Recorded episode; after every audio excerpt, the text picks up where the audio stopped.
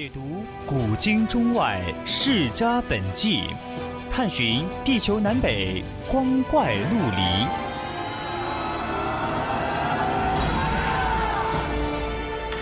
拨开历史迷雾，挖掘未解之谜。大千探奇，秘境追踪，VOC 广播电台百科探秘，为你展现神秘莫测的宇宙进程。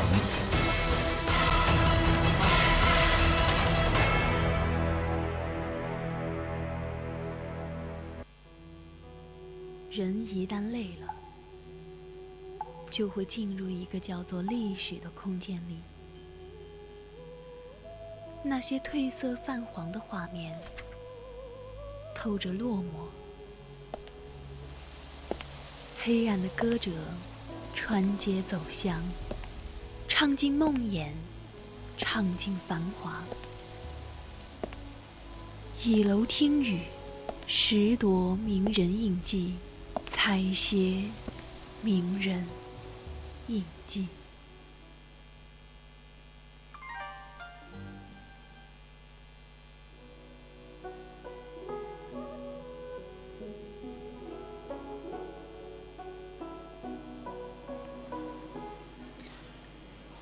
青春调频与您共享，亲爱的听众朋友们，晚上好！您现在收听的是 FM 一零零四川宜宾学院校园之声 VOC 广播电台，我是主播小帅。欢迎大家参与到我们的互动平台，你可以拨打我们的热线电话零八三幺三五三零九六幺，或者说加入我们的 QQ 听友四群二七五幺三幺二九八。当然，你也可以在新浪微博上艾特 @VOC 广播电台，还有就是通过我们的微信平台小写拼音宜宾 VOC 一零零来告诉我，主播会尽量满足大家的心愿。跟大家说了这么多，现在开始进入我们今天的主题。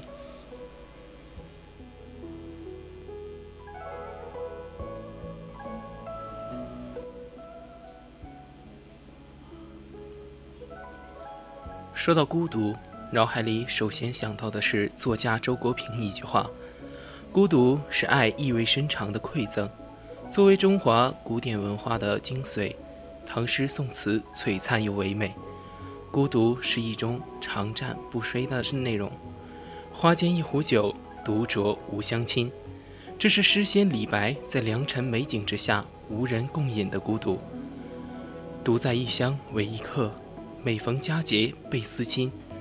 这是诗佛王维背井离乡、思念亲人的孤独。守着窗儿，独自怎生得黑？梧桐更兼细雨，到黄昏，点点滴滴。这是一代词宗李清照国破家亡后，一个人寻寻觅觅的孤独。不同的际遇带来不同的人生，同是孤独，各有千秋。从本质上来说。无不是因为爱的得到或者失去。如果要论史上哪首古诗最孤独，很多人认为非江雪莫属。千山鸟飞绝，万径人踪灭，孤舟蓑笠翁，独钓寒江雪。我们不妨设想一下，漫天大雪中，世上行人尽散，连飞鸟也无踪迹。在极度干净、极度冷冽、极度静谧的空旷天地间，依然有着一叶扁舟。舟上坐着一位老翁，头戴蓑笠，披蓑衣，一动不动，宛如雕塑。如此天寒地冻，他在钓雪，还是在钓鱼？都是，也可以说都不是。他真正在钓的是他内心那份浩荡磅礴却无处可泄的盛世孤独。这位垂钓者，或者说这一形象背后的人，便是被列为唐宋八大家之一的柳宗元。公元七七三年，柳宗元出生在河东，也就是今山西运城的柳氏家族。世人喜欢称他为柳河东或者河东先生。河东先生算得上是官二代，家境好，上面又有人。唐高宗第一位皇后王皇后的舅舅，就是柳氏家族的成员。正所谓一人得道，鸡犬升天，这似乎是亘古不变的陈规俗则。后来王皇后落败，柳家上下也跟着遭殃。身为柳氏家族一员，尤其作为家中独子，柳宗元自觉担起读书重振柳氏家族的人生使命。柳宗元自小聪颖过人，脑子活，富有才学。十三岁以文成名，少年得志。作为相伴一生的好朋友，刘禹锡这样评价他：“以童子其名与真元出。”总之，出名要趁早。柳宗元做到了。接下来的人生之路也算顺风顺水。二十岁高中进士，竞争激烈的仕途，凭着少年盛气与一腔热忱。柳宗元过关斩将，一路平步青云。若干年过去，再回首，这应该是他最安稳也是最得意的一段时光。公元七九六年，柳宗元二十四岁。他服完父丧期间，与之前定下娃娃亲的杨氏结成连理。刘母非常喜欢杨氏，孝敬而且贤惠。他曾心满意足地表示，自从娶到这个媳妇，就像多了一位孝顺的女儿。婚后两年多，杨氏因病去世。那一年，他年仅二十三岁，柳宗元也不过才二十七岁。岁月悠悠，道路坎坷，他再也没有正式续娶，除了自己后来一直遭受贬低，导致不便婚配之外。也因与杨氏感情笃深，心中有种除却巫山不是云的遗憾。柳宗元写过一首悼亡妻的文章，《亡妻红浓杨氏志》。这部文章记录了妻子杨氏的生平籍贯、原生家庭的情况，还有她与丈夫以及家人相处的柔顺贤良，同样也是表达自己老去之后。知此同学归此事的意愿。后来，在写给友人的书信中，柳宗元自叹未有子息，盛年丧妻，孑然一人，迎风对月的夜色里辗转反侧，孤枕难眠。大概从这时开始，柳宗元开始体味到人生孤独的情况。父亲、妻子相继去世，给柳宗元带来沉重的打击。就如杜甫两句诗：“逝者长已矣，生者如斯未。”柳宗元化悲痛为力量，经过自我调整、收拾心情，开始全身心实现仕途抱负。正所谓千里难寻是朋友，朋友多了路好走。在朋友刘禹锡的引荐下，柳宗元结识了唐顺宗统治集团下的一把手，也就是当时的翰林学士王叔文。唐顺宗永贞年间，在王叔文、王丕两位朝廷重臣支持下，柳宗元、刘禹锡等一群有志青年，以匡扶社稷、安邦济国为己任，发动历史上有名的永贞革新。他们废除苛捐杂税，释放宫女，还他们自由，也像当下这样大力度拍苍蝇、打老虎，为政治上的苛臣积弊探索新出路。柳宗元等人将此改革进行得如火如荼，终因为宦官压制，仅仅八个月，这场改革就以失败告终。那一年，柳宗元三十三岁。而三十三岁是柳宗元短暂人生的分水岭。三十三岁之前，事业有成，婚姻一度美满，整个人生像开口向下的抛物线那样呈上升趋势。三十三岁之后，他的人生开始走下坡路，亲人相继离世，自己在仕途上又连遭打击，到死。都没有等到出头之日。公元八零五年，发生二王八司马事件，柳宗元被贬永州。老母病故，幼女夭折，房屋失火，在遭受这些重创情况下，境由心造，言为心声。柳宗元写下了代表作《江雪》。那时候他必然是孤独至极。关于孤独，美国作家说过：“孤独是生命里必有的黑暗，它无法穿越，也不可战胜。既然这份孤独无法穿越和战胜，那该怎么办呢？幸好还有志同道合、患难与共的朋友刘禹锡一路相伴。彼时。”同样因二王八司马事件贬谪到潮州的刘禹锡，眼看朋友陷入人生低谷，劝慰的话不必多说。他给柳宗元写了一首诗，非常正能量，不愧诗豪所为。自古逢秋悲寂寥，我言秋日胜春潮。晴空一鹤排云上。便引诗情，到碧霄。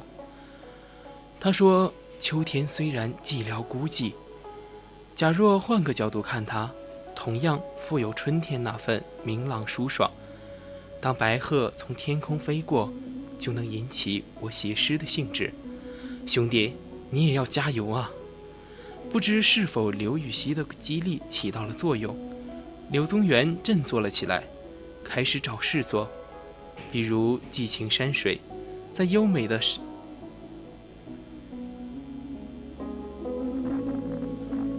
心境获得超脱，同样是垂钓，格局已然不同于前。渔翁夜傍西岩宿，小楫清香燃楚竹。烟消日出不见人。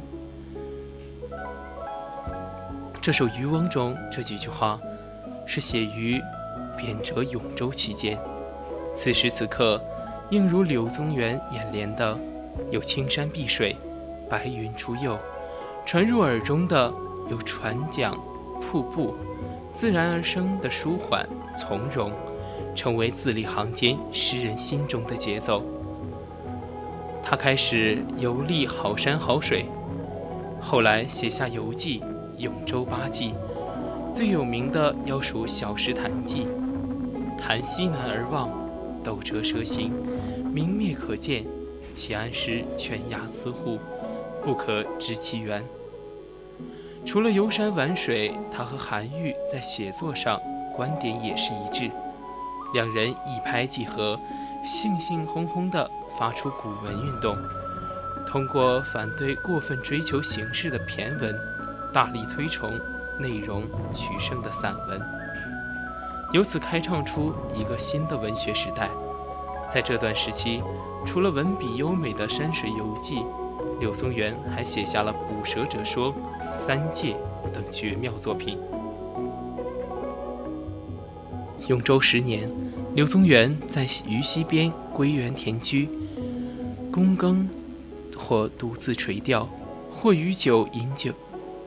他在诗歌中写道：“晓耕翻露草，夜傍响溪石，来往不逢人，长歌楚天碧。”这样一种生活，容易让人想到叔本华的一句话：“要么孤独，要么庸俗。”公元八一五年，四十二岁的柳宗元还有刘禹锡等人接到朝廷诏书，让他们回长安。这可是盼星星盼月亮的一件事啊！回去不到一个月，脚跟还没站稳。由于刘禹锡写了一首观花诗，惹下莫须有的祸，继而哥俩再次被贬。本来呢，柳宗元被贬柳州，当他得知刘禹锡被贬比柳州更远而且异常荒凉的播州时，立马向朝廷请求。看在刘禹锡老母年迈、远行不便的份上，将他与刘禹锡对调，他愿意替刘禹锡去播州。多亏好心人从中帮忙，才将刘禹锡由播州改为较近的连州。这件事由韩愈记载在《刘子厚墓志铭》中。柳宗元这个人对朋友如何真心实意、掏肝挖肺，由此可窥一斑。已经不惑之年的两个人从长安出发，结伴同行，去往被贬之地。在衡阳，柳宗元做了首《重别孟德》，与刘禹锡告别，哥俩从此分道扬镳，再没相见。二十年来万事同，今朝歧路忽西东。皇恩若许归田去，万岁当临舍翁。理想很美好，现实很残酷。他俩没有等到万岁当为临舍翁的那一天。公元八一九年十一月二十八日，柳宗元病死在柳州，享年四十七岁。去世之前，柳宗元将所有的文稿以及未成年儿子一并托付给相识相伴、相互勉励一生的好友刘禹锡。后来，刘禹锡将柳宗元的儿子抚养成人，将他所有的文稿编撰成集，终不负朋友嘱托，也给后人带来了一笔宝贵的精神财富。漫漫人生，难免孤独，如遇到志同道合的朋友，相伴一程，多少能驱散那份与生俱来的孤独感。真正的朋友，不仅可以锦上添花。更应像柳宗元与刘禹锡那样风雨同舟、雪中送炭。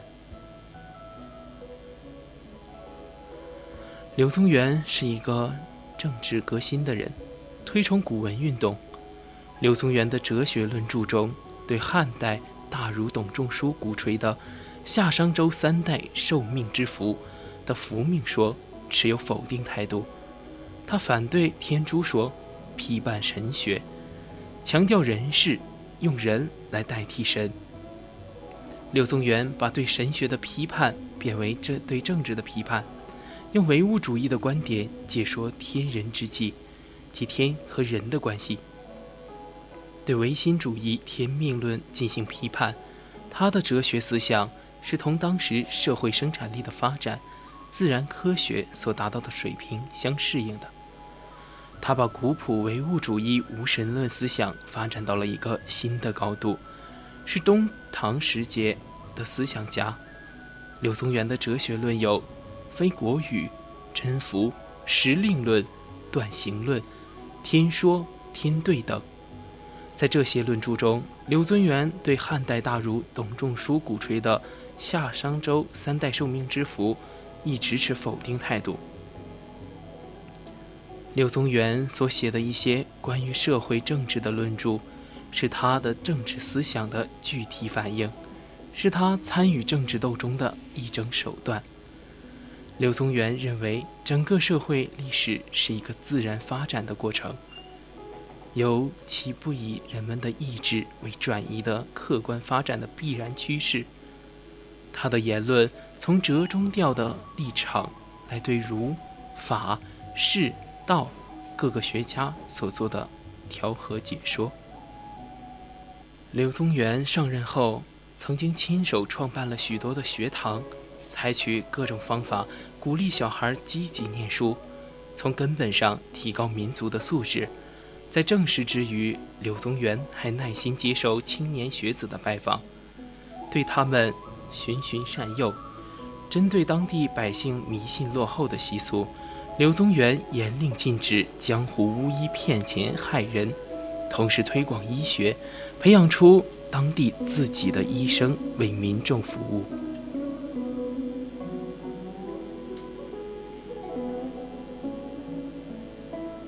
也许柳宗元是孤独的，但他也不是孤独的人。他有如刘禹锡这般的好友，又有爱戴他的百姓。所以说，他即使是孤独的。也是不孤独的。好了，今天的名人印记就到这里，要和大家说再见了。希望大家喜欢今天的故事，更多精彩内容，下期再见。